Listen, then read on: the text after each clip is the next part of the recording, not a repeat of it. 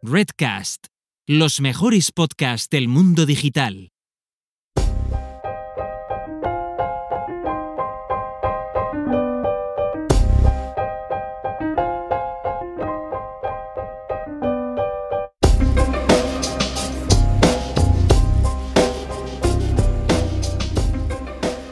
Si alguien me hubiera preguntado hace pocos días sobre el crecimiento de las inversiones en startups de inteligencia artificial, le hubiera dicho algo como que cada vez están surgiendo más startups basadas en inteligencia artificial y que cada vez se invierte más dinero en este tipo de startups. Y la realidad no termina de ser exactamente así. Eh, y de hecho, lo que ocurre, lo que parece que ocurre, es que es verdad que el dinero que se invierte crece, pero cada vez se invierte en un menor número de startups. Eh, no puedo saber si realmente están surgiendo más startups o menos startups basadas en inteligencia artificial, pero sí que ha decrecido en los últimos años el, número de startups basadas en inteligencia artificial en las que realmente se ha realizado una, inversión. Y os voy a dar algunas cifras que, he sacado del AI Index Report de, Stanford de hace unos pocos meses.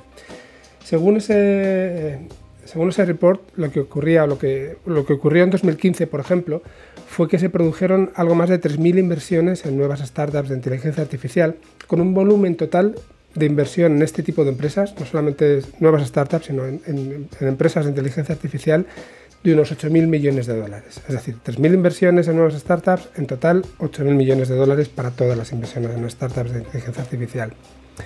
En 2017, dos años después, estamos hablando de bueno, 5.000 eh, startups eh, invertidas con nuevas startups invertidas en lugar de 3.000 y pasaron de 8.000 millones a 23.000 millones.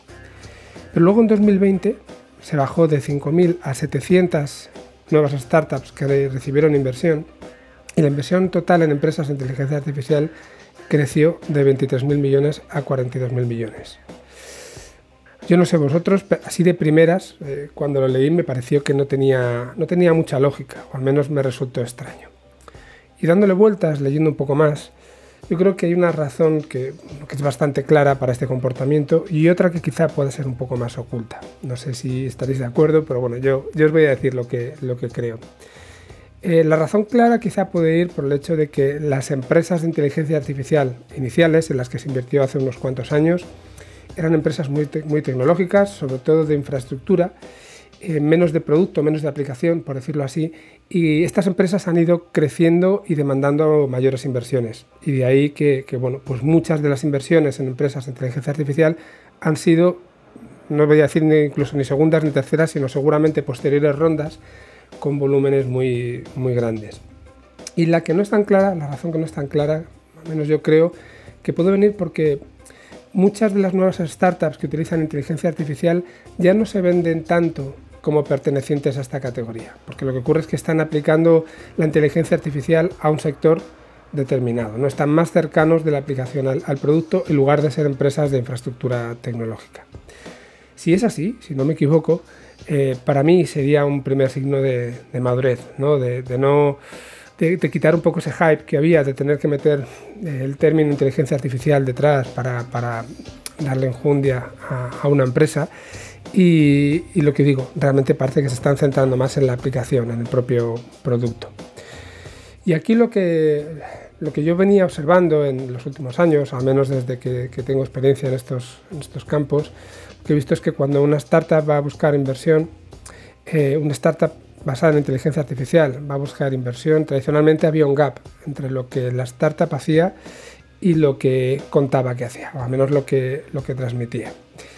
Y aquí, bueno, pues eh, al final la inteligencia artificial incluye muchos enfoques, incluye muchas aplicaciones, algunas son más, maduras que otras y, creo que, bueno, pues en algunos momentos, como decías, eh, se utilizaba esa justificación de, oye, que, yo utilizo inteligencia artificial y eso me, me diferencia de los demás y me, me convierte en una empresa mucho más potente. Cuando la realidad es que al final todo esto hay que convertirlo siempre en, un producto, encontrar un caso de uso adecuado, conseguir un algoritmo que, funcione y que realmente arregle un, problema. Una vez además que se ha justificado, lo decimos muchas veces, que hay que utilizar inteligencia artificial. Y aquí, bueno, pues eh, hace 10 años hablar sobre inteligencia artificial con inversores era algo complejo, de hecho ya, ya he contado alguna vez las experiencias nuestras con, con BrainSense, así que no, repetiré. Pero yo creo que a día de hoy también las cosas han, han cambiado. Y si bien es cierto que, que, los inversores entienden más de negocio que de inteligencia artificial, también creo, por las conversaciones que tengo con, con algunos de ellos, es que cada vez son más capaces de separar el grano de la paja, ¿no? lo, que es, lo que es hype de, de lo que no lo es. Ya os he comentado también otras veces que por mi lado emprendedor, más allá de la inteligencia artificial, yo quiero traer estos temas relacionados con, con inversiones para aquellos de vosotros que, bueno, pues que compartáis estas inquietudes, que, que, estéis en ese camino, que algún día lo, pues podéis llegar a él. Y creo que es un tema interesante en cualquier caso y una cultura general que a todos nos, nos va bien tener. Eh, de hecho, bueno, pues eh, un de los primeros programas, pues hace un par de años hablamos con John Blázquez, que es CEO de, de, de Venture Build, del Venture Builder AI Power, ¿vale? Hablamos también hace unos meses con, casi un año ya, con Samuel Hill de JM Ventures. También hemos traído emprendedores de, startups, pues por ejemplo como Legit.health, con Andy Aguilar, Alfonso Medela y Take, McCarthy, McCarthy perdón. Hemos hablado con Jackie Pan también de, de Landbot, con Ana Suoro y Javier Cubelos de, de Video. O sea, ahí hemos procurado traer un poco los, dos lados, ¿no? tanto desde el punto de vista de los inversores como desde el punto de vista de los emprendedores. Y hoy, de nuevo, pues toca, toca hablar con, inversores en este caso. Y os traigo una entrevista que realicé a, hace ya pues, un par de meses, o tres incluso, a, Ramón Saltor y, Joaquín López de, de Docen una plataforma de crowdfunding a la que conozco desde hace un montón de años, porque antes se llamaban The Crowd Angel y bueno, pues fueron de los primeros inversores que tuvimos en, en BrainSense allá por el año 2012. Eh, en los últimos tiempos han, han, cambiado mucho, han evolucionado mucho de lo que era The Crowd Angel originalmente a lo que es Dos en el día de, de, hoy y bueno, pues han surgido con una nueva marca y con un montón de, de novedades. Y hoy bueno, nos hablan sobre estos cambios, pero sobre todo también nos hablan sobre cómo ven y cómo gestionan ellos las, las inversiones y las startups que se basan en inteligencia artificial. Una semana más os doy la bienvenida a Pensamiento Digital, el podcast donde hablamos de inteligencia artificial y de negocios. Ya me conocéis, yo soy Frankie Carrero, presentador del programa y bueno, pues un profesional relacionado con la inteligencia artificial desde hace más de 20 años. Ya sabéis que podéis escucharnos en cualquier plataforma de, podcasting y que podéis contactarnos en pensamientodigitalpod.com, podéis seguirnos en, Twitter como arroba pensamiento y bueno, pues contactarme personalmente a través de, cualquier medio que, que queráis. Eh, por mi parte, poco más. Os voy a dejar directamente con la entrevista desde una entrevista diferente quizá en cuanto a, cómo estamos abordando, el punto de vista desde el que estamos abordando la, la inteligencia artificial en, en, este caso. Yo espero que os resulte muy interesante y bueno, pues al término volvemos para despedirnos. Hasta ahora.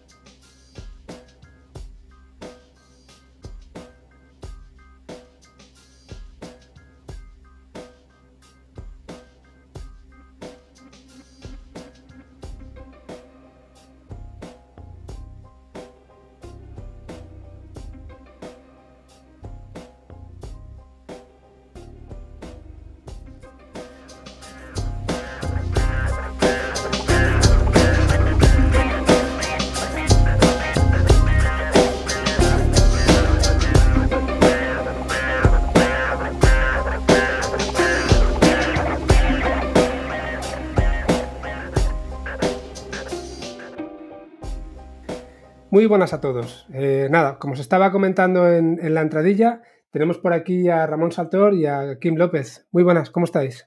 Hola, Frankie, ¿qué tal? Buenas, Frankie. Muy bien, Encantado de estar aquí. Nada, encantado para mí de teneros en el programa porque, bueno, tengo que, recordar a, los oyentes que, en este caso, de Crowd Angel, que es, que es la empresa que está detrás de, lo que vamos a hablar hoy, ¿no? De, de Docen, fue uno de nuestros primeros inversores en, en BrainSense. Trabajamos codo a codo con, ellos, tanto con Ramón como con Kim en su momento. Y bueno, pues hemos pasado unas cuantas cosas. ¿eh? Así que me apetecía un montón tener esta, entrevista con vosotros y, cambiar un poco de contexto. Igualmente, eh, como te decía antes, lo mismo. Eh, para nosotros fuiste una de nuestras primeras participadas y obviamente aquí siempre hay una ilusión espectacular por hacer cosas con vosotros.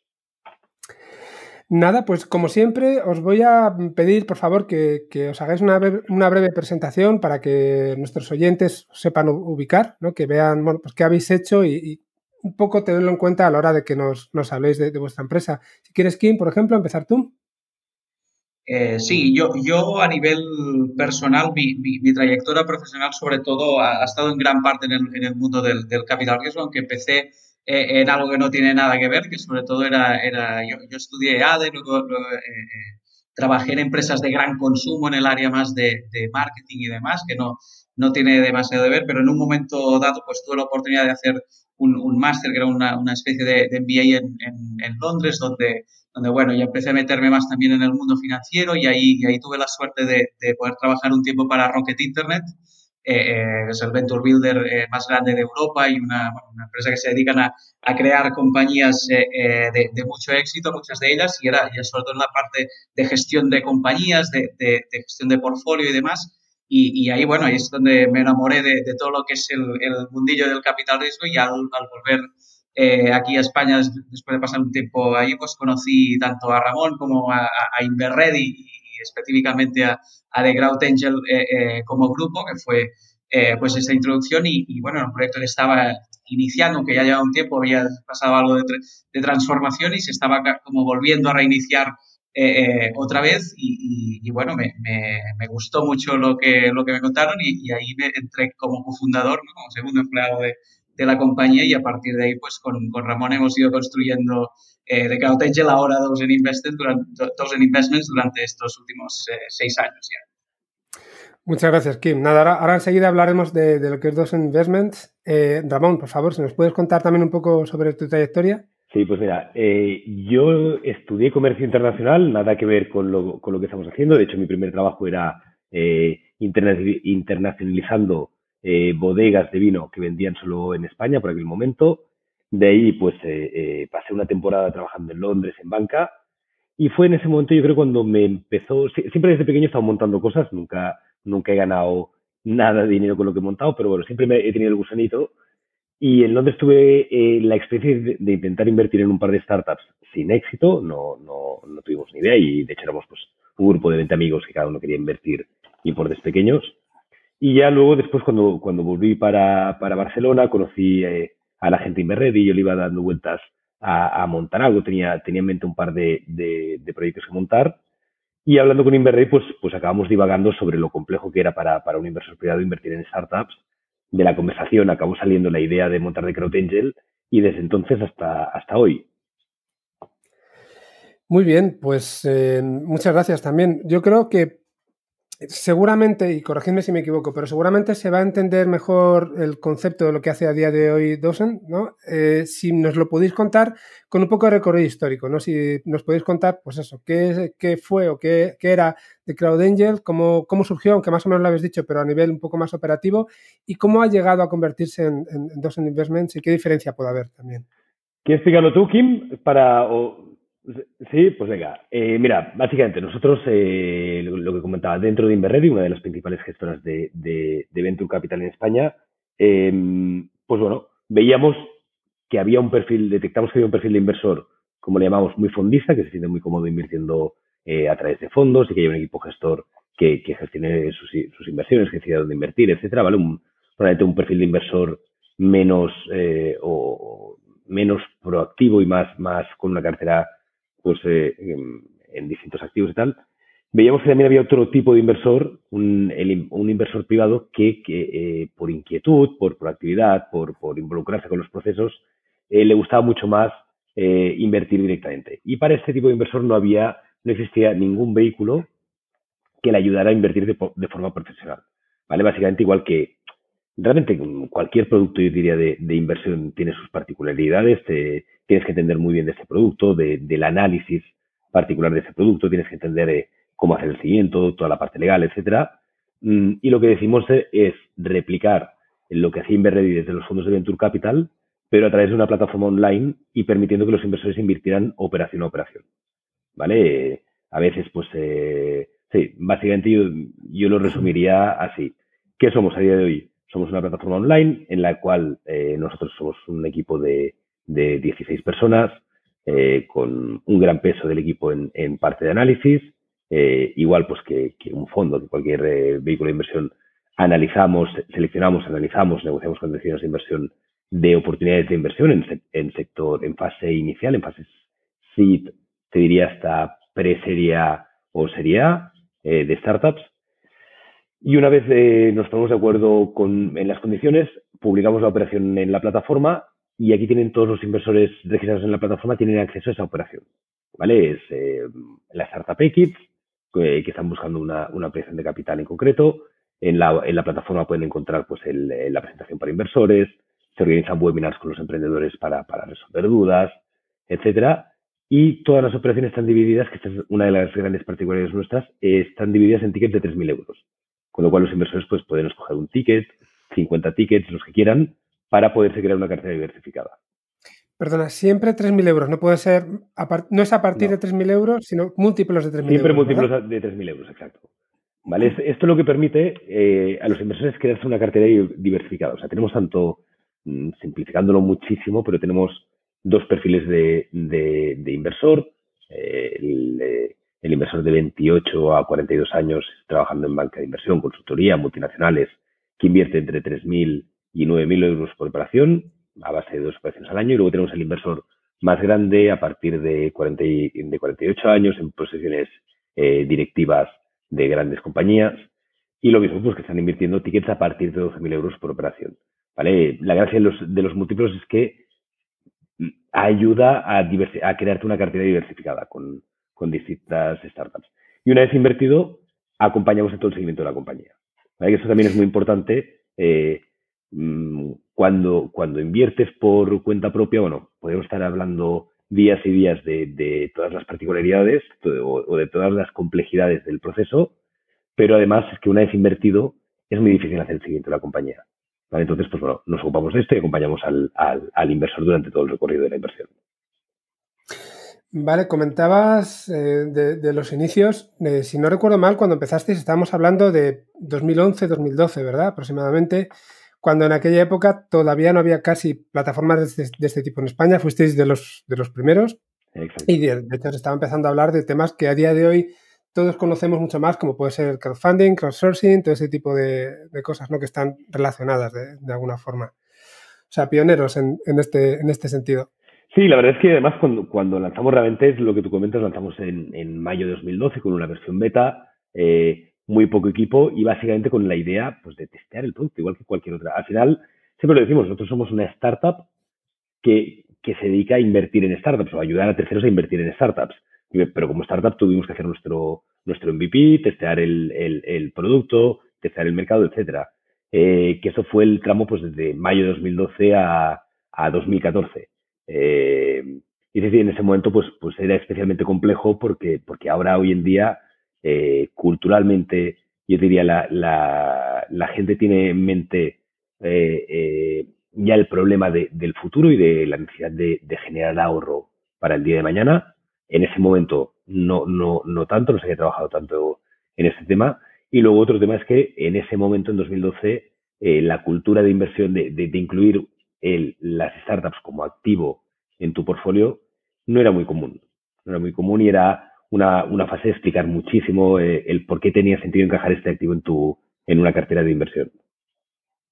Un poco, Frankie, para complementar a, todo esto, la, manera como le enfocamos a, los inversores, qué, espacio tiene esto de la inversión en startups en, su cartera, eh, sobre todo nosotros lo que explicamos a, los inversores es, es oye, eh, la, mayoría, la mayor parte de tu capital, ¿no? un 80-90% del patrimonio que, que uno tiene, eh, pues bueno, normalmente lo, invierte en, eh, bueno, pues en, acciones, ¿no? Una parte en bonos, en renta fija, eh, una parte en real estate, que son todo tipos de, activos que son, bueno, que, son más seguros, ¿no? Que, que, las startups, que si, si uno se monta una cartera diversificada, pues puede invertir en, varias cosas sin necesidad bueno, sin, sin, tener mucho riesgo. Lo que pasa es que como más diversificado, más, menos riesgo eh, quiere uno en, su cartera, también menos posibilidad de, crecimiento, ¿no? Y no que, la manera ideal de, gestionar una cartera es combinar, eh, pues tener esto, 80-90% del patrimonio en una cartera diversificada con varios activos y luego dedicar una pequeña parte, ¿no? Que puede ser, depende del perfil de riesgo, pues de un 5 hasta un 15 o incluso un 20 en algunos casos, a inversiones que, la posibilidad de, perder el capital pues es, más eh, elevada, pero las posibilidades de, ganancia son mucho mayores que, cualquiera de los otros activos, ¿no? que aquí en este bolsillo pues estarían las criptomonedas, estarían eh, eh, otro tipo de activos y aquí es donde, donde, juegan un papel importante las startups. ¿no? Y es donde intentamos explicar al inversor. Al final, la inversión en startups consiste en esto, en comprar un pedacito de, una compañía que está empezando, que está en, una fase inicial, pero que tiene un potencial de crecimiento eh, muy elevado. Normalmente buscamos esto, pues, proyectos que sean altamente escalables, proyectos que, tengan un producto o algo que, lo haga diferencial a lo que existe en el mercado y luego comentaremos eh, eh, pues más en detalle sobre, sobre todo esto, pero buscamos algo que le genere una ventaja competitiva y sobre todo que lo haga escalable a largo plazo para acompañar a esta compañía en su crecimiento y poder vender esta parte de, este pedacito de la compañía que has comprado en, fase inicial, aportando este primer capital eh, pues en el, en, el, momento en que, en que hayan oportunidades de venta, ¿no? ya sea porque un tercero compre la, empresa entera, sea porque le puedes vender eh, tus participaciones a otro inversor en una nueva ronda, una ampliación de, capital que tenga la compañía, o sea porque esta compañía pues llega a, a, salir a, a, la bolsa, ¿no? porque hace una, una IPO y acaba saliendo al, mercado bursátil donde hay mucha más liquidez. ¿no? Las startups en general son, un, tipo de inversión que es poco líquida, ¿no? donde hay pocas, eh, poca oportunidad de, venta, eh, eh, pero bueno, sí que se van generando oportunidades, pero lo que, lo que sí que son es con, esto, ¿no? que, son, son, un tipo de compañías que si va bien te puede ir muy bien. ¿no? Son, bastante, hay, es bastante binario, ¿no? una parte del portfolio pues, de, las compañías en las que inviertas pues, no irá bien y habrá proyectos que fracasarán pero eh, lo importante es invertir en varias eh, compañías porque las que van bien te pueden ir tan bien que compensarán de sobras eh, las que puedan haber caído y aún así pues, pues puedes generar mayores rentabilidades de lo que podrías generar con otro tipo de, activos. Muy bien. Y mm, sobre este tema quería preguntar sobre un comentario que, habéis hecho. Normalmente las, bueno, pues las personas que invierten a través de vuestra plataforma ¿Suelen tener alguna idea de qué es lo que hacen las empresas en las que invierten, de, no sé, de tecnología, de, o realmente simple, lo que hacen es simplemente confiar en vuestro, en vuestro criterio?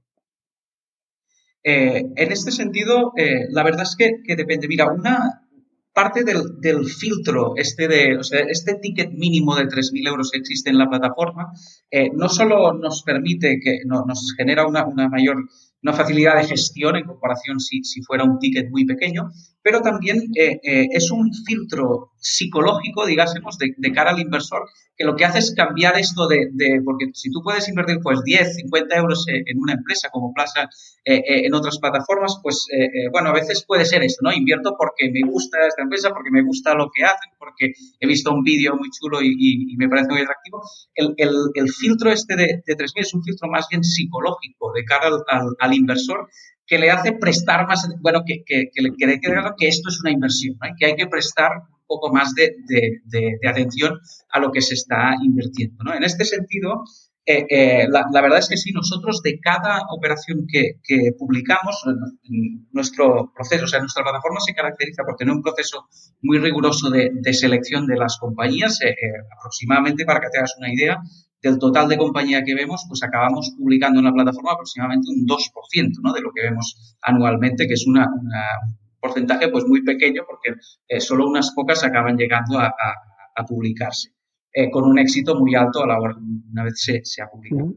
Eh, y, la publicación con todo este análisis pues nos da, nos da suficiente para generar mucha documentación en todas las presentaciones que publicamos. Cuando, cuando publicamos una operación siempre preparamos presentaciones eh, eh, pues bastante largas, bastante completas de todo lo que tiene que ver con el análisis de esta compañía, ¿no? los cuales los inversores pueden acceder también no solo a nivel formato de presentación, sino que, que preparamos eh, también webinars con los fundadores donde pueden preguntar, donde se pueden interesar. O sea que en general eh, eh, la respuesta es, lógicamente, hay varios que, se fían de nuestro criterio a la hora de, de, seleccionar, ¿no? Y esto es parte de, por qué escogen nuestra plataforma, ¿no? Porque el tipo de, empresas que, que, les llegan, pues ellos creen que se pueden fiar de nuestro criterio pero eh, además es toda esta información que damos, lo trabajados que están en el análisis, todo esto es algo que generalmente nos valoran muchísimo, ¿no? que, incluso para muchos eh, eh, es una oportunidad para aprender ¿no? de, nuevas tecnologías, de, involucrarse en todo lo que está pasando a, nivel tecnológico. ¿no? Además de invertir y, potencialmente generar rentabilidades importantes, pues es la oportunidad de participar en, la innovación y de aprender sobre todo.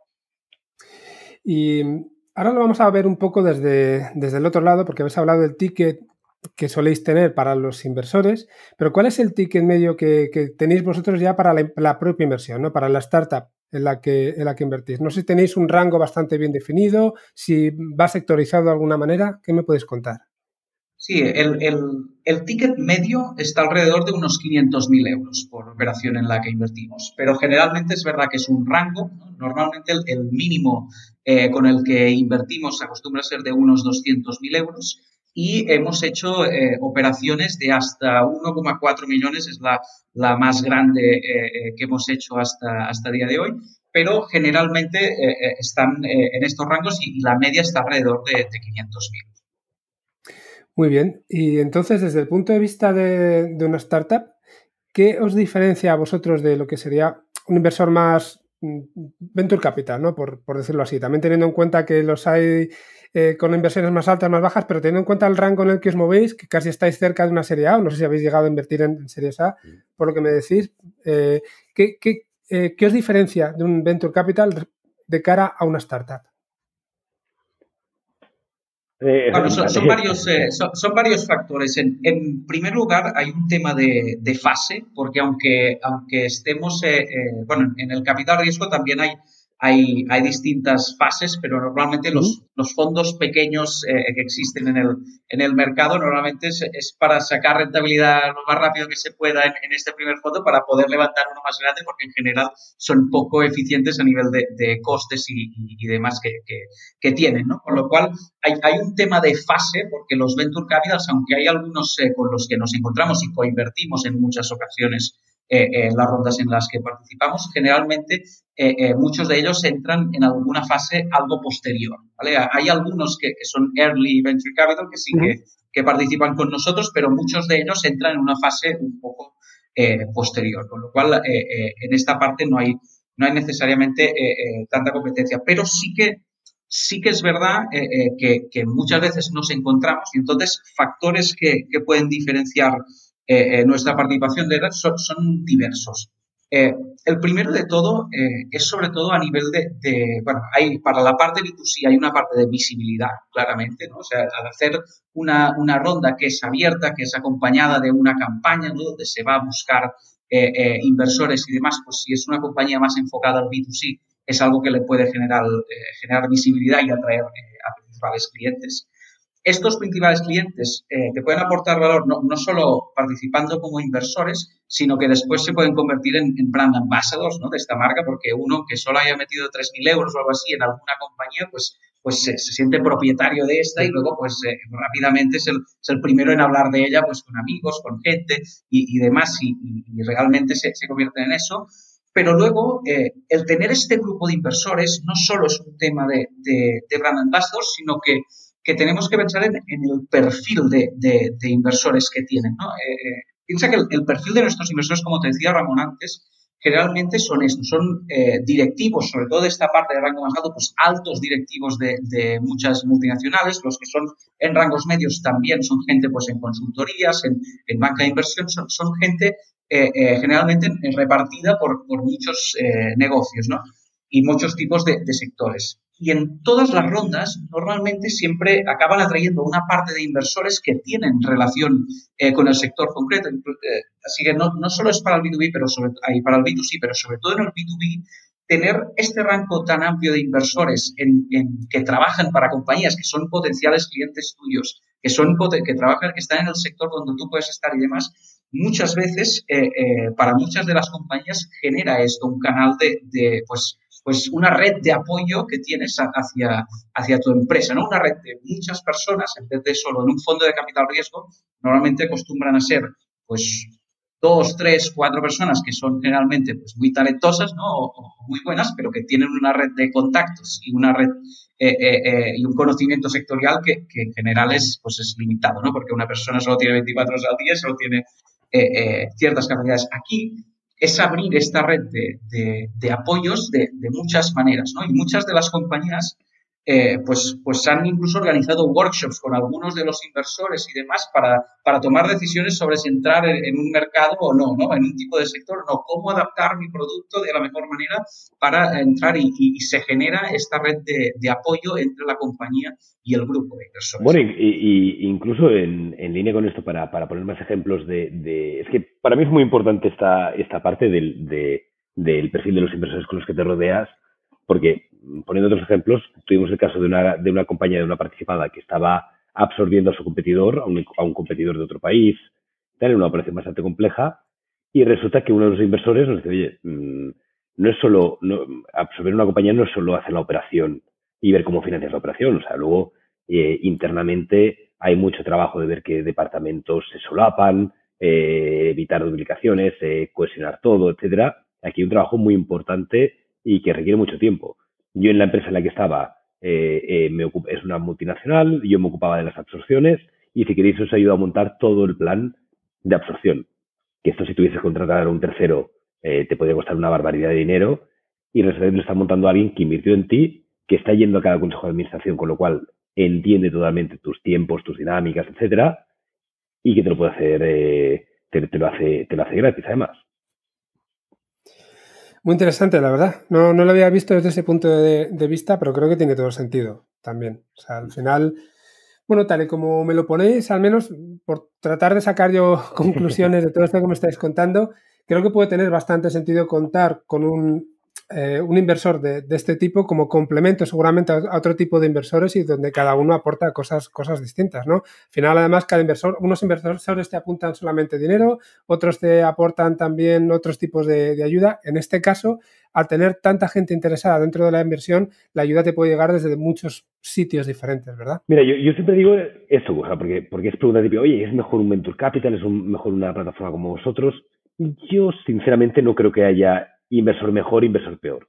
Eh, en general, en este tipo de inversiones gusta mucho coinvertir y lo importante es que tú sepas encontrar eh, inversores pues que, pues que, te van a poder acompañar, que van a poder entender eh, los momentos de, la startup y ayudar a remar en el mismo sentido. Esto no es tanto por tipo de vehículo, te diría, que son muy complementarios muchas veces en, en, unas cosas u otras. Es más, y este sería mi consejo a todas las startups en busca de financiación, que, hablen con las participadas de los inversores y que les den feedback. Mm. Es la mejor forma de conocer al inversor, porque al final lo que estás buscando es un compañero de viaje para, muy, para un viaje muy largo, para un viaje de muchos años. Y, lo, y, lo, que quieres es alguien que eh, sepa, sepa remar contigo pues cuando las cosas están más complejas, que sepa, que sepa acompañar al equipo emprendedor, ayudarle en todo lo que se les puede escapar a ellos. Básicamente es apoyo. Y, en este sentido, sobre esto que comentaba Ramón, también mencionar que, una, cosa que nos han dicho, que es el feedback que hemos recibido por parte de, muchos emprendedores, tiene mucho que ver con lo que decía Ramón al inicio, de decir, nosotros en realidad somos emprendedores que nos dedicamos a, financiar y a, invertir en, emprendedores, ¿no? Pero al, ser nosotros eh, emprendedores, pasar por, nosotros también hemos tenido que levantar nuestras propias eh, eh, rondas de capital, hemos tenido crecimientos donde hemos tenido que contratar enseguida muy rápido, hemos tenido que, hacer desarrollos de, plataforma. De, al haber vivido y estar viviendo muchas de las situaciones en las que se encuentran los, los emprendedores, tenemos y esto es lo que nos dicen nuestros emprendedores, que tenemos una capacidad muchas veces de, empatizar que a veces no encuentran eh, en, algunos inversores, sobre todo si es que no han sido nunca emprendedores, ¿no? que quizá vienen más del sector financiero o, de, una, bueno, de, un conocimiento mucho más financiero, pero mucho menos de lo que es el día a día real en una startup que no tiene nada que ver. Muy bien, y centrando un poco en tiro, ya sabéis, en lo que bueno, está relacionado con el programa, que al final siempre tenemos que sacarle un poco la, orientación de, inteligencia artificial. Una de las cosas que os quería preguntar es, em, ¿qué significa para vosotros como, como inversores la inteligencia artificial? ¿Hasta qué punto la tenéis en cuenta eh, cuando tomáis una decisión de inversión en una, en una empresa? ¿Y, en qué empresas habéis, habéis invertido que utilizan inteligencia artificial? Y aquí eh, me permito también volver un poco a, cuando, a cuando os conocí, ¿no? Hace ya, pues eh, estamos hablando casi 10 años, ¿no? Que nos conocimos y nosotros en ese momento hacíamos inteligencia artificial pero había muy pocas empresas que la hicieran y sobre todo que, fueran conscientes de ello, que lo dijeran, que, recibieran inversión. Entonces, durante todo el proceso, esa parte en su momento tuvo bastante importancia. ¿no? Eso era, era una ventaja tecnológica que podíamos tener y, que no queríais entender muy bien del todo porque resultaba un poco más, más lejana y os, os fijabais más en otro tipo de aspectos. A día de hoy, eh, comprendéis mejor la inteligencia artificial, la tenéis, lo tenéis más en cuenta, os da igual porque al final está el servicio y el producto, os estoy dando yo un montón de respuestas por, delante, pero, pero bueno, por tratar de, abrir el abanico. No sé qué me quieres responder de los dos. Oh, pues eh, eh, si quieres, si quieres voy yo. Eh, a ver, has hecho muchas preguntas, pues voy empezando un poco. Luego te las recuerdo, no te preocupes. A, nivel de, entender la, inteligencia artificial, o sea, sí, la verdad es que es que con el tiempo, pues lógicamente hemos ido aprendiendo muchísimo más y, lógicamente la, inteligencia artificial al final es esto, ¿no? Que la, que la compañía con los datos que es capaz de, generar, pues genere, eh, pues tenga también algún tipo de, algoritmos o de mecanismos que le permitan eh, eh, realizar funciones de, las que se nutre el propio sistema y puede ir aprendiendo para hacerlas cada vez mejor, ¿no? Y, esto, esto aplicado a, muchas cosas en las compañías que nos decía, yo, yo creo que es importante diferenciar, porque a veces hay, hay empresas donde esto es el, es el core del, del, producto y hay empresas donde no necesariamente lo es, sino que, que esto es algo que, que, te permite mejorar o, o que, o, que, o, hacer más eficiente o, mejorar lo, lo, que el servicio que prestas o, lo que haces, pero que no necesariamente está dentro de, del, del, core. ¿no? Y, y aquí eh, eh, eh, esto es algo que tenemos muy en cuenta a la hora de, de de ver. Al, final de, de, este dos tipos de, empresas, de, empresas, por ejemplo, te, pone, te pongo un ejemplo que tenemos en el, en el portfolio de, las primeras, ¿no? que en este caso es, es Buguru. Eh, es una empresa de, Madrid que está especializada en ciberseguridad, sobre todo para, para el sector bancario.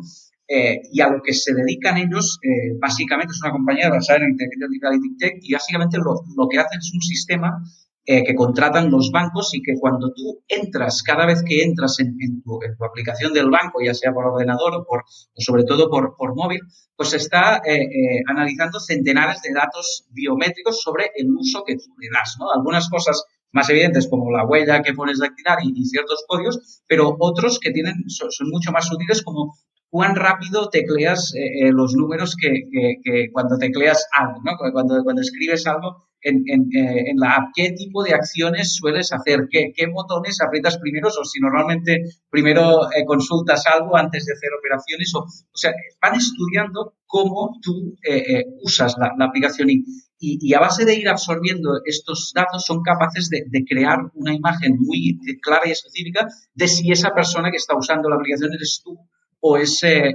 otra persona. ¿no? Y entonces como, como su, su, sistema, su software es capaz de, de, entender esto, pues en el momento en el que detecta eh, que esta persona, pues potencialmente no, no, no eres tú, es un potencial caso de, de phishing, ¿no? De, o, de, o de, hurto de, las, del password y demás para entrar eh, eh, para realizar operaciones en una cuenta que no es la tuya, pues dan un aviso al banco eh, y entonces, bueno, con algunos bancos pues lo tienen de una manera que, el sistema ya, ya depende concretamente de, cada banco y cómo se actúa en este caso, pero sí que son capaces de generar una imagen concreta de quién, de quién es esta, esta persona. ¿no? Este es un claro ejemplo donde, donde la inteligencia artificial es el core de, del producto como tal y donde a la hora de, de analizar esto, pues sí que prestamos eh, eh, mucha atención pues a, cómo son estos algoritmos, qué, funciones tiene, qué, alcance tiene esta, esta tecnología y, y, además no solo esto, sino que, que en estos casos normalmente incluso buscamos eh, eh, ciertos coinversores, incluso especialistas en, la parte más, más tecnológica, ¿no? más, de, más de deep tech, para, para poder hacer este, este, pues este análisis más, más técnico de, de, las compañías. Pero luego hay, hay, muchos otros casos donde, donde son compañías que en su operativa eh, normal pues generan una cantidad de datos, ¿no? como la mayoría de, compañías digitales, de las cuales la, la, mayoría de compañías, aunque muchas te... Ahora cuando te vienen a presentar eh, eh, proyectos todos te dicen, no, sí, sí, con los datos que generaremos utilizaremos eh, inteligencia artificial para modelos predictivos, etcétera, pero la mayoría, la verdad es que no lo hacen, ¿no? Hay, hay muchas compañías que generan una cantidad enorme de datos que, que, siempre, bueno, los usan para el reporting y estas cosas, pero, pero en general se, se, se quedan ahí, ¿no? Que, toman algunas decisiones con ellas, pero que no es algo que, que, que, crean algoritmos o que automatizan ciertas cosas para, para que pueda generarse de esta manera. Entonces, eh, eh, cuando, cuando son estos casos, eh, aquí somos siempre algo más escépticos, ¿no? De, lo que nos cuentan, sí, utilizamos inteligencia artificial y demás. Bueno, o sea, y quizá sí o quizá no, intentamos analizar, vale, lo que me están diciendo tiene sentido o no tiene sentido, lo están haciendo y, realmente esto es algo que, que, añade valor al, al, negocio y muchas veces en realidad te encuentras que, que, muchas de ellas no lo hacen. Pero sí que hay, bueno, un caso Normalmente no lo hacen en fase inicial, pero a medida que van creciendo sí que lo acaban eh, eh utilizando. Un caso, por ejemplo, de, esto es, Globo. ¿no? Al final, Globo es una compañía eh, que sobre todo es una compañía de logística, ¿no? que por, toda la parte de, delivery y demás, eh, donde al principio su core no es para nada inteligencia artificial, sino que es ejecutar, es mucho de proceso y demás, pero sí que a medida eh, eh, que ha ido creciendo, pues puede, pues puede tener varios algoritmos de, sobre todo predictivos, ¿no? De, sobre todo el predecir la demanda y, y, calcular todo esto es, es, algo muy importante, cómo asignar los repartos a cada, a cada, a cada, eh, a cada repartidor y todo este tipo de, de, acciones sí que algunas de ellas incorporan procesos de inteligencia. Y ahí os encontráis mucho, mucha venta de humo en, esos casos, cuando os dicen que van a utilizar los datos, que van a hacer tal, que van a hacer cual, sin ser su core del negocio, porque yo, yo lo pienso desde el punto de vista de una startup, lo primero que te interesa es crecer lo máximo posible, sobrevivir, conseguir los clientes y, siempre tienes mil cosas en la cabeza que tú nunca tienes recursos para hacer. Entonces, al final del día, eh, no digo yo que sea con mala intención, o sea, seguramente ellos lo, lo, quieren hacer, pero entiendo que se queda un poco en agua de borrajas, ¿no? E, efectivamente, y esto no, solo nosotros, pero los inversores en general es algo que, lo tenemos muy claro. Así que si nos están escuchando eh, eh, emprendedores, eh, que sepáis que el, venir y explicar a, un inversor que sí, que además de lo que sea que hace tu negocio, pues, pues generas muchos datos y puedes utilizar en, en el futuro, sin duda, en el futuro podrás hacerlo, pero como dices, Frankie, en el momento presente lo importante eh, eh, son las hipótesis que tienes que, que, validar eh, ahora mismo, ya depende de la fase en la que estés, ¿no? Pero sobre todo al principio es generar este engagement con, con el tipo de cliente, encontrar el product market fit, empezar a facturar y sobre todo encontrar estos canales que te permitirán escalar y una vez ya estés en ello, pues ya, ya podrás hacerlo, ¿no? A no ser, como decía, que, que, sea tu core, la inteligencia artificial, que en este caso lógicamente sí que es, es, eh, es muy importante y, y, puede ser muy valioso, ¿no? Puede ser algo que, es el, valor importante de, de, la compañía porque, porque al ser algoritmos y funciones que, lo, que, que, se basan en el aprendizaje, ¿no? En, cómo más se aprenden, pues mejor eh, eh, pueden, pueden actuar. Esto al final genera un, un, un, switching cost, genera unos costes de cambio para, para potenciales clientes, ¿no? O sea que, que, si, bueno, si uno de estos bancos, por ejemplo, ahora dejara de, de trabajar con Buguru, pues todo este aprendizaje que Buguru tiene sobre los clientes de, de, su banco se, se perdería, ¿no? Entonces, cualquier cambiarlo con, con por otra eh, compañía, pues sería empezar de cero con todo esta, esta, este aprendizaje y la eficacia del servicio pues sería peor, ¿no? Con lo cual, eh, eh, el, tener este tipo de funciones que pueden aprender de, lo que estás haciendo, esto, este conocimiento acumulado es algo que realmente es, valioso y, y, genera ventajas competitivas como más se, usa. Vale, y, bueno, este tipo de, empresas, eh, desde vuestro punto de vista, ¿en qué grado pueden ser diferentes del resto de, empresas, de empresas tecnológicas? Y, me explico en cierta parte, porque vosotros entráis, por el tipo de etiquete en el que, con el que entráis, evidentemente hay muchísima hipótesis que testar, como estabais diciendo antes, pero bueno, ya hay ya habrán, habrán demostrado una serie de, mínimos, ¿no? Pero el tema es que cuando haces un desarrollo que tiene como, como core, que tiene como base muy importante la inteligencia artificial, si todavía estás desarrollando los algoritmos, los modelos, si no tienes datos, si hay un montón de incertidumbres que se quedan alrededor y que te condicionan muchísimo los tiempos e incluso en algunos casos el ser capaces de generar algo que tenga, que tenga validez. O sea, un producto que más allá de que el producto pueda estar bien, tenga una funcionalidad que, sea útil para, el cliente. Entonces, esto en algunos casos lo pueden convertir en empresas, no sé si más intensivas en capital o que requieran al menos, bueno, pues tener un poco más de paciencia también hasta que, siguen avanzando. El marketing también, en muchos casos, se tiene que tratar de forma diferente. ¿Cuál es vuestra experiencia en este sentido? ¿Qué, diferencias encontráis? A ver, los dos, eh, o sea, yo, yo eh, que justamente yo creo que, lo has hecho muy bien, o sea, son compañías totalmente distintas cuando es mucho más intensivo en, en, en producto basado en inteligencia artificial, en tecnología bastante más desarrollada y que requiere de más tiempo de desarrollo y para llegar a tener un producto suficiente para los primeros clientes y testearlo y, eso lo notamos mucho. En, en una compañía B2C, por ejemplo, pues eh, puedes tomar la decisión con menos, con más rápidamente, o sea, porque con un producto mínimo viable ya puedes salir al mercado y testeando y traccionando y, y ya a partir de aquí obtener, obtener métricas, generalizar, obtener sensaciones de cómo está captando el cliente. En estos casos, por ejemplo, eh, yo diría que son compañías en las que, en las que es más difícil invertir en los primeros meses. Eh, requiere uh -huh. un poquito más, que el producto esté un poquito más desarrollado y que pueda, y poder testearlo bien eh, con, con al menos un cliente, sabiendo que el producto seguirá evolucionando, seguirá creciendo el producto, pero que ya tiene algo con lo que puedas eh, entenderlo. El caso de, de Buguru mismo, o sea, ellos siguen invirtiendo mucho en producto, eh, cada año están desarrollando mejoras y tal, pero sí que es verdad que cuando invertimos ya llevaban unos años eh, trabajando en el desarrollo. Y, era un, producto que estaba bastante más, más trabajado que cuando invertimos en una compañía mm, con menos desarrollo tecnológico.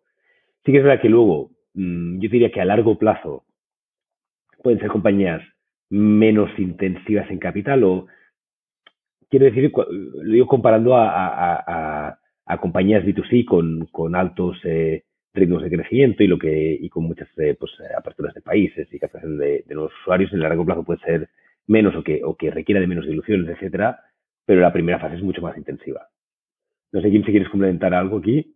Sí, en, en general, eh, eh, al final hay, hay como tres grandes eh, eh, tipos de negocio. La, la parte digamos que puede ser B2B o B2C, pero sobre todo eh, acostumbra ser mucho más B2C, que, que es esta inicial que se refería Ramón, ¿no? al, al, de que se puede salir al mercado rápido, ¿no? que se puede, que tu objetivo inicial tiene que ser pues tocar mercado lo, lo más posible para validar la, las hipótesis, encontrar el product market, market fit cuanto antes y, eh, eh, y empezar a, a, escalar, ¿no? que es esta parte que igual al principio es más fácil tomar la decisión de, de, inversión, muchas veces tienen menos eh, ventajas competitivas, esto también es cierto, ¿no? porque es más fácil empezar, también esto hace que sea más fácil el, el, bueno, el, poder, el poder replicarlo, ¿no? o sea, que, que otros competidores también se lancen y, y demás, tiene que tener mucha más competencia.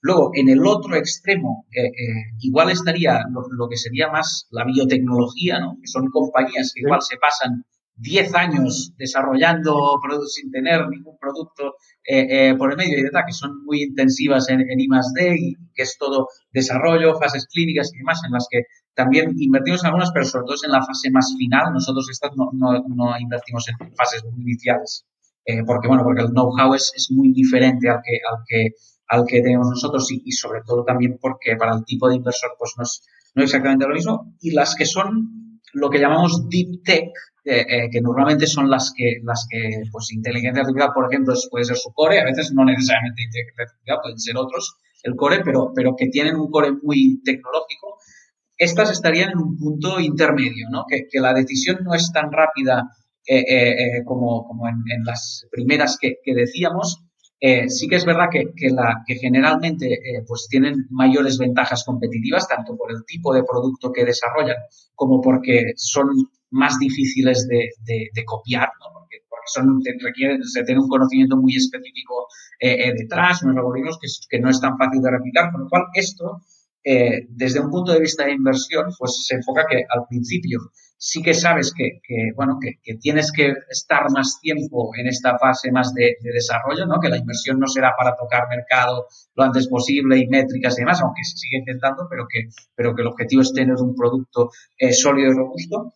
Y luego también son compañías donde la financiación pública eh, puede jugar también un, un papel eh, eh, importante en estas fases iniciales, ¿no? Donde, donde acompañando a la, a la financiación privada, pues se pueden captar eh, eh también varias líneas de, de, de, financiación pública que son muy específicas al I más D, ¿no? Que no, no son, no, no, hay tantas como por ejemplo con la biotecnología, que se alimenta muchísimo de, de líneas de, financiación eh, pública, tanto española como europea, eh, pero sí que, que, que, en la parte más de, de, deep tech, pues sí que en fases iniciales para acompañar estos tiempos que son más largos, como decías, pues se puede ir acompañando también de, inversión pública que es, no dilutiva, eh, eh, con lo cual pues, pues se puede tener este capital y puedes aguantar más tiempo hasta que empieza, eh, eh, hasta que ya hay un producto que pues, puede empezar a tocar mercado y que puede empezar a escalar.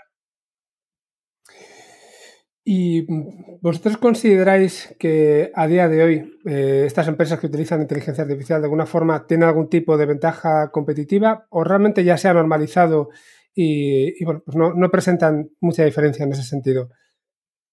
Esto como, como decía antes, eh, eh, yo creo que, que, sí, que puede, o sea, que, que no, no, es aplicable a todos los casos, ¿no? Pero que, que en muchos casos las que sobre todo es, es su core, porque al final la, la, la inteligencia artificial se, va, se basa en, en, el aprendizaje, ¿no? En que, en que hay una serie de, de, de algoritmos que, que, van aprendiendo con los datos que se generan y, van modificando eh, eh, su manera de actuar en función a, a este aprendizaje, ¿no? Entonces, el, el, el, aprendizaje acumulado que hay, esto es, es más difícil de replicar por, por otros, ¿no? Con lo cual es, es lo que decía, que esto puede generar eh, ventajas competitivas. Hay que analizar lógicamente caso a caso, pero puede generar eh, ventajas competitivas a, largo plazo para, para, estas, para estas compañías.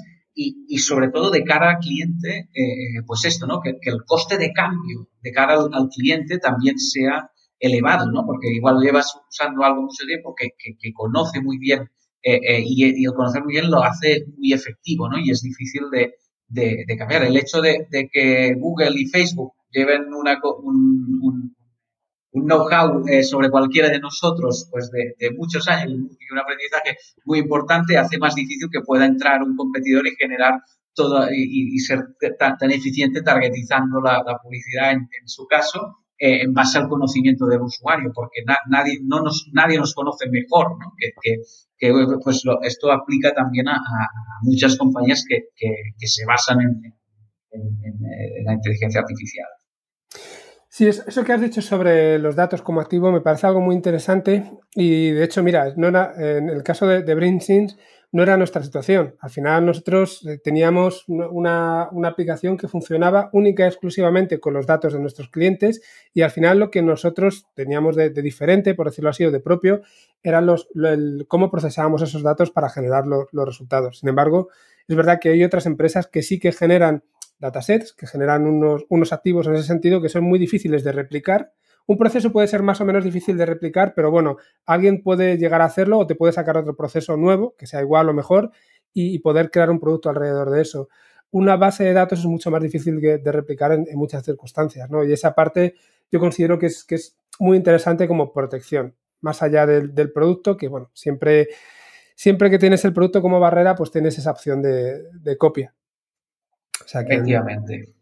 Pero sí, sí, la, la, los datos como tal, la generación de estos datos y, y el tratamiento que se les da, la capacidad de, tratarlos, pues es, puede ser una ventaja competitiva a, largo plazo, sin duda.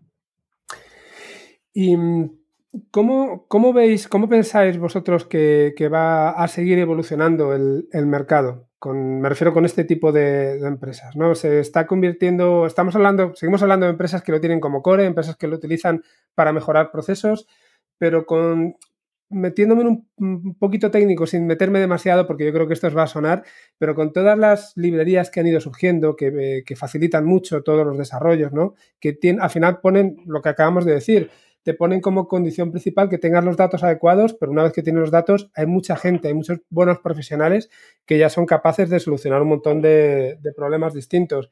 Y en este sentido, por lo mismo, nosotros cuando empezamos hace, realmente empezamos hace más de 10 años con BrainSense para poder hasta que luego llegamos a, vosotros y tuvimos que desarrollar todo nuestro software desde cero. No había librerías o las que había a lo mejor no eran librerías que te permitieran poder eh, poner productos en, producción.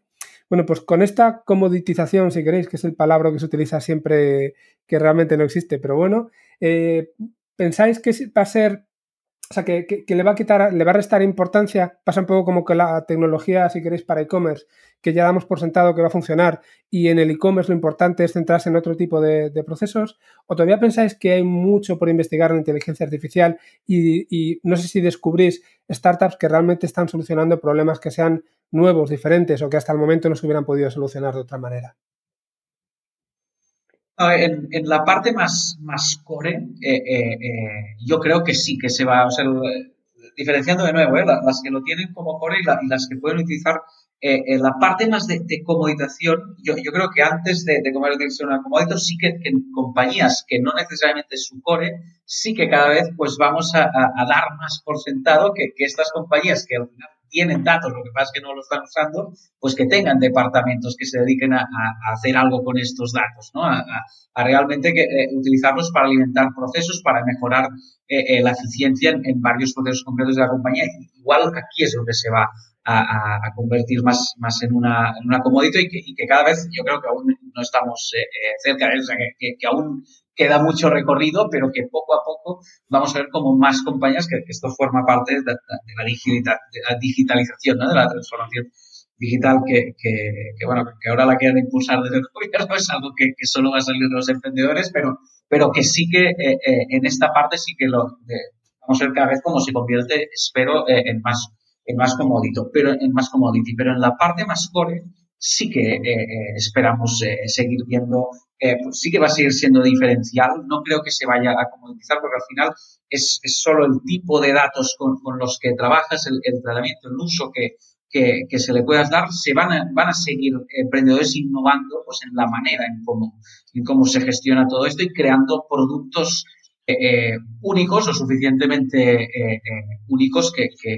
que, bueno, que encuentren su nicho de mercado. En esta parte más core eh, es donde vemos la, innovación y, donde creemos firmemente que se, que se puede seguir eh, eh, innovando. La parte más comodita para mí será la otra. Vale, antes, antes de hacer la siguiente pregunta que tenía en la cabeza, me ha, venido otra también. La verdad es que no, estoy haciendo más que sacar errores de lo que hicimos nosotros mal en BrainSense y voy a seguir sacando otro, otro más, a ver qué me podéis decir de cómo ha cambiado la cosa.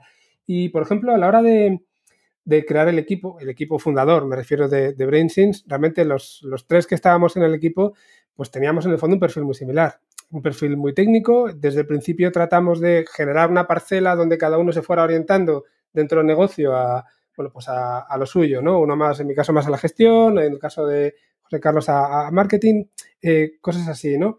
¿Os encontráis ahora que en este tipo de proyectos también suele venir un equipo fundador muy técnico y que necesita ayuda para poder generar el negocio o ya os estáis empezando a encontrar equipos un poco más, más eh, heterogéneos, ¿no? donde haya gente de negocio, gente técnica y que se complementen bien? Mira, yo te, yo te diría que, que, aunque sigue pasando de todo, te sigues encontrando de todo, sí aquí se ve una evolución.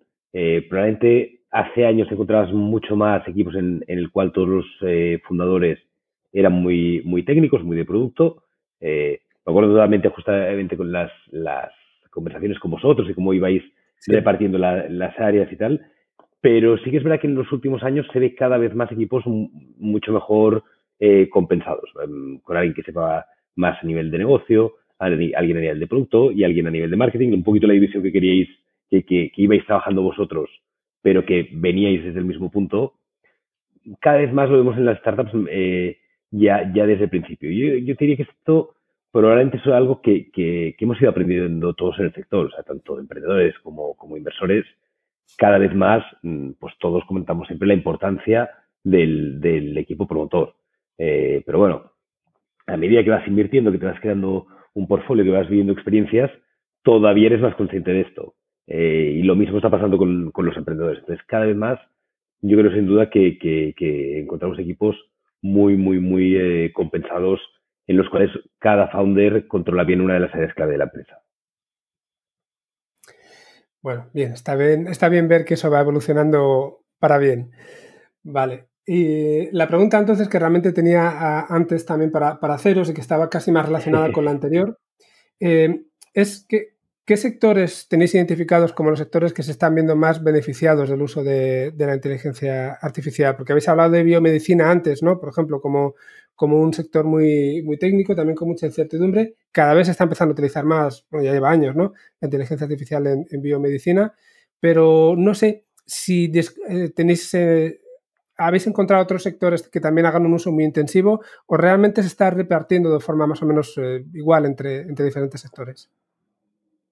Hombre, quizá hay algunos más destacados, ¿no? Y, Kim, complementamente eh, en eso, que tú probablemente llevando todo el portfolio de, de Dozen eh, tendrás más visibilidad, pero bueno, mm, sin duda a nivel todo lo que es eh, ciberseguridad, eh, biomedicina está, totalmente claro. Yo creo que hay, mm, y volviendo a lo que decía Kim antes, pues en cuanto a, compañías o a verticales en los que la inteligencia artificial no es el core de su producto, pero sí que es un complemento para seguir mejorando el producto cada vez más eh, aplicado en todos. Eh, eh, y a partir de aquí, bueno, o sea, por ejemplo, uno, un sector donde estamos viendo que también pues, se está aprovechando muy bien es en movilidad barra logística, yo te diría. Kim, no sé tú otros que estés viendo. Sí, no, nosotros en el, tenemos un par de compañías de ciberseguridad que, donde, donde sí que es, eh, su core, luego otras que, que tienen que ver con, con temas eh, eh, muy relacionados con la publicidad ¿no? online, de, de, bueno, concretamente, pues, por ejemplo, una compañía que se llama Playfilm, que, que, lo, que, que lo que hacen es, es sobre todo publicidad es smart basada en, en, vídeos, ¿no? O sea, es, es, es un tema de, de, ayudar a Smart Lead Generation, perdón, eh, que no me salía, basada sobre todo en, vídeo, en enseñar qué tipo de vídeo, según con todos estos, con todos estos, datos, ¿no? Al final, el, el, el eh, donde se ve más, sobre todo, es, esta parte, seguridad, publicidad, fintech también y, y, biotecnología son algunos de, los sectores. Pero en general, ya, ya te digo, yo lo veo, excepto en la, en la parte más, más B2C, digamos, en todo lo que es lo que es muy B2B, sobre todo más, más técnico, eh, eh, hay muchos proyectos utilizando inteligencia artificial en, varios de, los campos. Muy bien, ya nos queda poquito para, ir terminando. Ya me quedan un par de preguntas solamente por, haceros. Y mm, yo creo que estaría bien volver, si queréis, a, repetir alguno de los puntos de principio, pero sobre todo dejar muy claro ¿Cuál ha sido el, cambio que ha traído Dosen? Eh, ¿Cuál ha sido el cambio también incluso en la, plataforma? Si tenéis eh, una propuesta de valor un poco diferente de lo que era TCA antes y, que nos lo expliquéis bien, ¿vale? Para que también nuestros, nuestros oyentes, sobre todo los que puedan estar interesados en algún momento o en montar una startup o estén en ellos o estén en ello, lo puedan tener claro.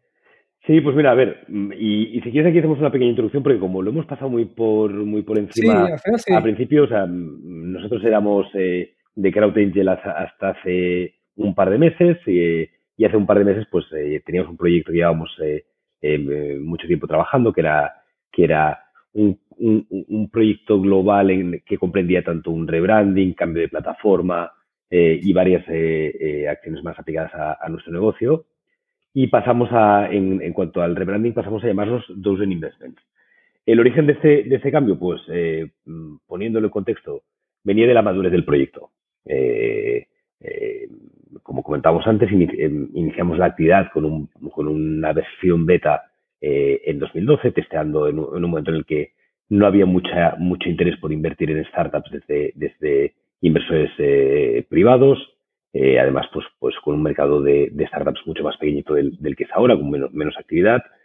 Esto ha ido creciendo, hemos ido creciendo pues tanto en base de inversores, en, en portfolio, en las rentabilidades que está dando nuestro portfolio, pues con casos como, como Globo, como Bugurú.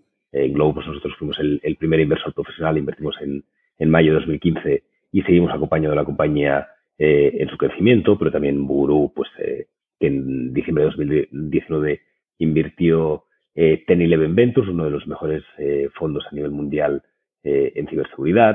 el caso de, de, Cuideo, que es otra compañía que está creciendo muy bien, Innovamat. Bueno, un, un, portfolio que está, que está creciendo muy bien, dando buenas rentabilidades a nuestros inversores.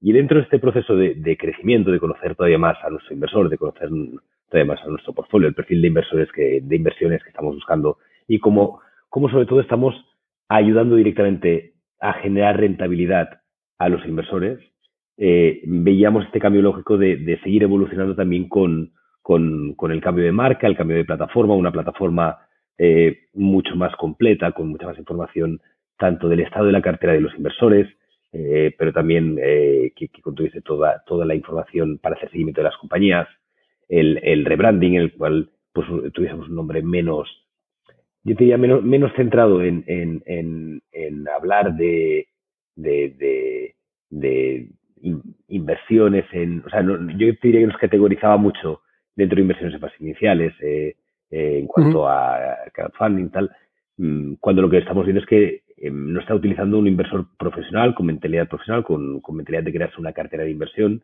y de aquí buscamos pues seguir, seguir avanzando seguir, seguir dando un paso más en, en este proceso de madurez. Y, y para complementar a, a, esto que comenta Ramón, eh, dentro del, del, sector ¿no? del equity crowdfunding, eh, pues en, muchos países a nivel se, ha ido viendo cierta, eh, eh, dos, dos, grandes tipos de, de plataforma, ¿no? Una, una que, que, o sea, un perfil eh, que busca más, eh, pues bueno, el, dar acceso a proyectos, pero donde, donde lo primordial es esta parte de acceso, esta parte de participación los con proyectos, pero, pero donde, donde la, la, se da mucho menos pesos tanto a la, a la importancia de, del portfolio, la importancia de la selección de las compañías y este acompañamiento para maximizar la, rentabilidad, que es lo que hacemos nosotros, ¿no? Un poco lo, un factor que nos diferencia de otras plataformas eh, que existen en el mercado es esta mentalidad eh, casi casi de, de, venture capital online que tenemos que tiene mucho que ver con de dónde venimos, ¿no? que es, eh, es una, plataforma que nace dentro de uno de los principales grupos de capital riesgo en, España. ¿no? Entonces, el, la manera de entender el equity crowdfunding pasa por, por, a diferencia de, de, otras plataformas, pues por decir, publicamos menos proyectos pero muy bien seleccionados, o sea que la selección no la, no la hace necesariamente el inversor, también la hace el inversor, pero no, no, no solo depende del inversor, sino que tiene una selección previa eh, eh, y luego este, esta, este acompañamiento que se da a las, eh, a las compañías durante, durante su crecimiento. Esto es, una parte es, es, nuestro gran valor que aportamos como plataforma a nuestros inversores en comparación a, a, otras opciones que tenemos en el mercado y creemos que, que tanto la marca como la plataforma que tenemos ahora pues se corresponden mucho más hacia este objetivo. ¿no? Siempre de, decimos que, nuestra misión como, como plataforma es, es, es canalizar una parte de los ahorros de, de nuestros inversores hacia proyectos de alto potencial de crecimiento y demás, pero siempre, y esta es una parte muy importante, siempre hacerlo de manera rentable, ¿no? Porque si, si esta canalización de, de, dinero o de, fondos desde el ahorro a, las compañías no se traduce en rentabilidades para estos inversores, el ciclo de, la innovación, ¿no? Porque toda innovación necesita capital detrás, pues es, eh, se va a cerrar, ¿no? Para que, para que una compañía, para que una plataforma sea sostenible a largo plazo, y esta es nuestra manera de, de ver el equity crowdfunding, tiene que, que, ofrecer rentabilidades reales a, a, los inversores, que es algo que, desgraciadamente pues en el sector no, no siempre eh, eh, es así. Vale, y hablando de, de esta plataforma nueva que, que habéis creado, eh, ¿estáis utilizando en algún punto inteligencia artificial dentro de la plataforma? No. Todavía no. es, una pregunta trampa, pero, pero bueno, por, ver un poco. Es, aquello de, casa de herrero, cuchillo de palo, ¿no? Pues, eh, pues es, el, es el que un poco nuestro, nuestra eh, situación también. La, verdad es que, es que no. O sea, eh, pero sí que ahora empezamos a, a generar una cantidad de datos bastante más importante y los tenemos eh, bastante más. O sea, nosotros dentro de, las compañías estaríamos en el, en el, segundo grupo de las que hemos estado hablando, o sea, donde la inteligencia legal definitivamente no es el, el, core de, de, nuestra actividad. De hecho, nuestra actividad en realidad, pese a que la, la venta se da o el servicio se da a través de, de, una plataforma, es una actividad que en realidad, eh, sobre todo de cara a las, a las startups y demás, es, es, es muy offline, ¿no? Es, es, algo que se da pues muy cara, ahora el, cara a cara directo es, es más difícil, pero sí que, que, participamos, es muy de relaciones y de participar directamente eh, con los emprendedores, ¿no? De participar en sus consejos y demás, con lo cual mucha de nuestra actividad se da eh, eh, offline. Pero sí que, que, bueno, que esta nueva plataforma, aunque, aunque no usamos utilizando inteligencia artificial ahora, sí que tiene las, las bases a nivel de, tanto de la información que, que generamos como, como de cómo organizados eh, tenemos los datos para en un futuro, esperemos que, que no muy lejano, pues empezar a encontrar aplicaciones donde podamos usar esto para aportar siempre, siempre que tenga sentido y aporten más valor a, a nuestros inversores, emprendedores y todos los stakeholders. Si no, a ver, tampoco pasa nada, ¿eh? que al final hay que utilizar inteligencia artificial cuando tiene sentido, cuando tienes datos, cuando el problema lo justifica y, ya está. Pero era, era más curiosidad, ¿eh? parece que os he cogido ahí con el pie un poco... No, no, no, no, mira, yo, yo, yo, de hecho te diría que me he reído porque, porque es algo que sin duda alguna ahora mismo no está en nuestro roadmap, pero es algo que llevamos mucho tiempo hablando que estamos generando eh, datos que nos pueden dar pie a, poder tomar muy buenas decisiones el día de mañana si los analizamos y tal. Y que, que bueno, mm, todavía no lo tenemos en el roadmap. Consideramos que tenemos que, que, que ampliar todavía mucho más esta base eh, de datos para, para poder eh, tomar mejores conclusiones, pero que sí que es algo que en algún momento consideramos que en este camino de crecimiento deberíamos hacer. Sí, o sea, o, o, o que tenemos la materia prima, ¿vale? Y que, y que tendría todo el sentido del mundo aprovecharlo algún día. Por eso me reía porque lo, con, con Kim lo comentamos mucho, eh, pero de momento todavía no vemos el momento de, de cuándo eh, eh, meterlo en el roadmap. Y, aquí siempre hablando de, de aportar valor a, los inversores, ¿eh? porque eh, por la parte de, de, lo que es la selección de proyectos, esto eh, en general en el capital riesgo, si bien hay algunos fondos algo más, bueno, con equipos algo más técnicos que se han, han intentado eh, pues esto, hacer una, una, selección de compañías basada en en ciertos modelos de cuáles son las, eh, las compañías que sí que pueden acabar eh, modelos predictivos ¿no? a, la hora de, de aplicados a, la selección del deal flow es algo que, en el sector pues no está de, de nada, nada extendido y que, creo que aún queda lejos porque es, es muy difícil generar esta base de datos suficiente para ello. Muy bien, pues ya sé que os hago la, pregunta, que es la que le hago siempre a todos mis, mis, invitados, y os voy a pedir, por favor, que me recomendéis a alguien para que podamos entrevistar en el programa. Alguien que tenga algún tipo de relación con inteligencia artificial, de algún, la que sea, ¿no? Y que, os venga a la cabeza ahora que, pudiera, pudiera venir aquí. Yo el primero, y además por, por, porque se puede dar por aludido que hemos hablado bastante de, de su compañía, es Pablo de la Riva, del de, CEO de Bugurú eh, que es un tío, la verdad, con, con un conocimiento espectacular y, y, y, con una historia muy buena de, de, todo lo que está haciendo con, con Buru. Que de hecho, si quieres que te Yo sin duda estaba pensando en la misma persona porque es esto, ¿eh? es, es, un fundador de carácter de perfil técnico. Eh, ¿Sí? eh, con lo cual, a la hora de, de, de llegar al, al, detalle, pues seguramente en muchas cosas eh, puede ser una entrevista bastante más profunda en la parte de, de la tecnología como tal que, que, que, la que puede ser con nosotros y, sin duda es, eh, sería mi, elección también. Bueno, aquí en cualquier caso siempre vemos la inteligencia artificial desde un punto de vista de negocio. Es verdad que a veces comentamos temas de tecnología, pero no entramos hasta un nivel de detalle muy grande. Así que tampoco está mal ¿eh? que, el que venga aquí tenga, tenga un cierto conocimiento de, del negocio y de, la aplicación de la tecnología.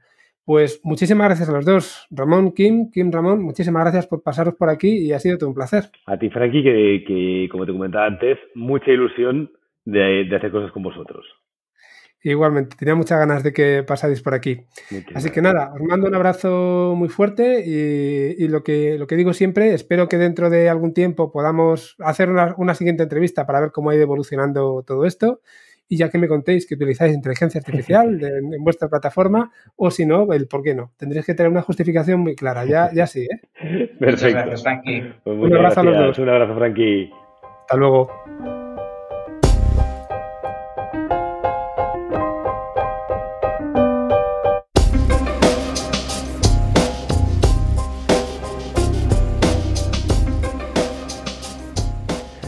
Bueno, pues esta ha sido la entrevista con, Dosen, concretamente, bueno, pues ya la habéis visto con Ramón y con Kim, y espero que os haya resultado interesante. No sé si seguramente en algún caso a lo mejor nos toca muy de cerca la temática, pero como os decía al principio, yo creo que como cultura general eh, viene, viene bien. Quién sabe al final qué, nos depara el futuro, ¿no? A qué, a qué os vais a dedicar o si vais a formar o vais a crear alguna empresa en algún momento.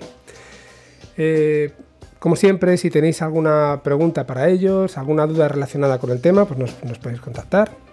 Os seguro que, ellos estarán encantados de atenderos si, si les contactáis también directamente.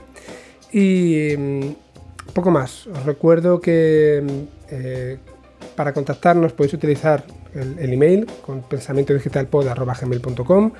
En Twitter somos arroba pensamientodp. Nunca lo digo, en mi caso en Twitter soy arroba fkiecarrero me podéis seguir ahí. Y, bueno, pues también, como siempre, si os ha gustado el programa, en este episodio en concreto o el programa en general, pues ya sabéis que podéis darnos pues cinco estrellitas en alguno de, las plataformas de podcasting o ponernos algún, alguna review, en fin. Lo que, si queréis que el programa se lo merece, pues lo que vosotros realmente podéis hacer. Nada más, eh, os deseo que tengáis una buena semana y volveremos la semana que viene con otro tema completamente distinto y esperamos que también interesante. Hasta luego, un abrazo.